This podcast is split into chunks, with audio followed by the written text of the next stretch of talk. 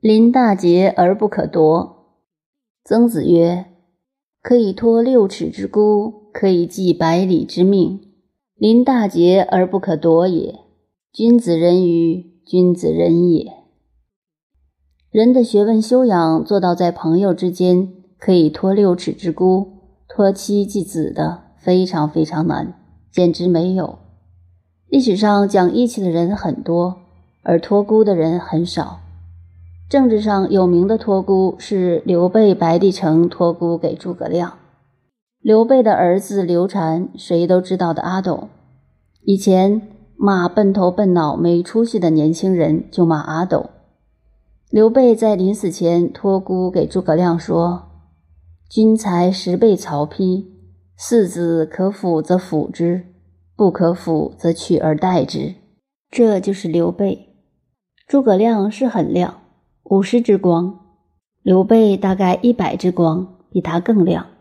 他这句话可把诸葛亮吓住了，立即跪下来：“臣鞠躬尽瘁，死而后已。”就是说，你放心吧，我把这条命卖给你了，不管你儿子可服不可服，我一定帮忙到底。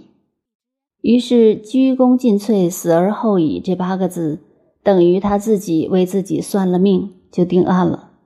后来也就真的做到了。这是从历史上说大的托孤，个人的托孤，尤其现在这个社会，假使朋友死了，还能照顾朋友的家庭，尤其照顾朋友孩子的，别人会说“疯子人与疯子人也”，绝不会说“君子人与君子人也”。现在的社会风气就这样的。但是照中国文化的大义。可以托六尺之孤的人，就可以寄百里之命。百里扩而充之，也代表了天下。过去唐以后，所谓百里侯称县长。春秋战国时代的百里，在政治制度上相当于现在的一个省。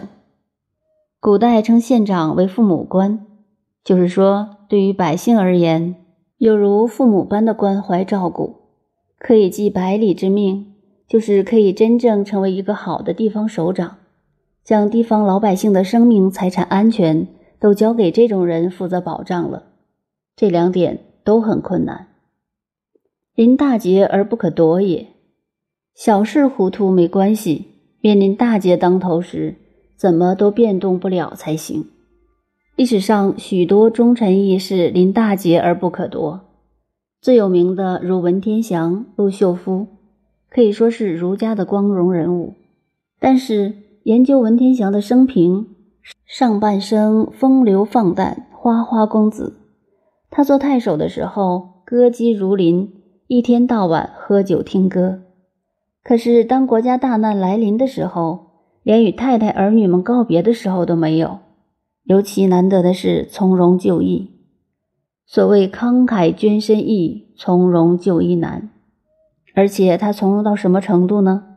元朝的忽必烈对他十分尊崇，十分重视，硬是空着宰相的位置等了他三年。只要他一点头，就可以在一人之下，万人之上。忽必烈和他谈过好几次，口口声声尊称他文先生，推崇他，要请他出来，他就是不答应。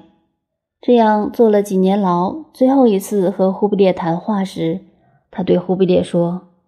你这样对我推崇我，我非常感谢你。也可以说你是我一个知己。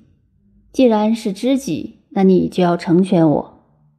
忽必烈见他在牢里三年始终如此，知道实在没有办法了，于是答应他说：“好吧，那就明天吧。”文天祥听了这句话，马上就跪下来说：“谢了，谢了。”在他三年坐牢的时候，他的一个学生恐怕他受不了而辩解，被办了三生祭品，并写了一篇祭文去生祭他。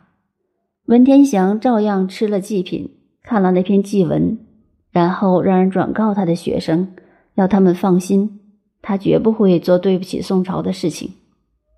他的上半生吃喝玩乐什么都来，可是临大节而不可夺。所以，我们平时看到一些人好像吊儿郎当的，但是不要因此而轻视他们。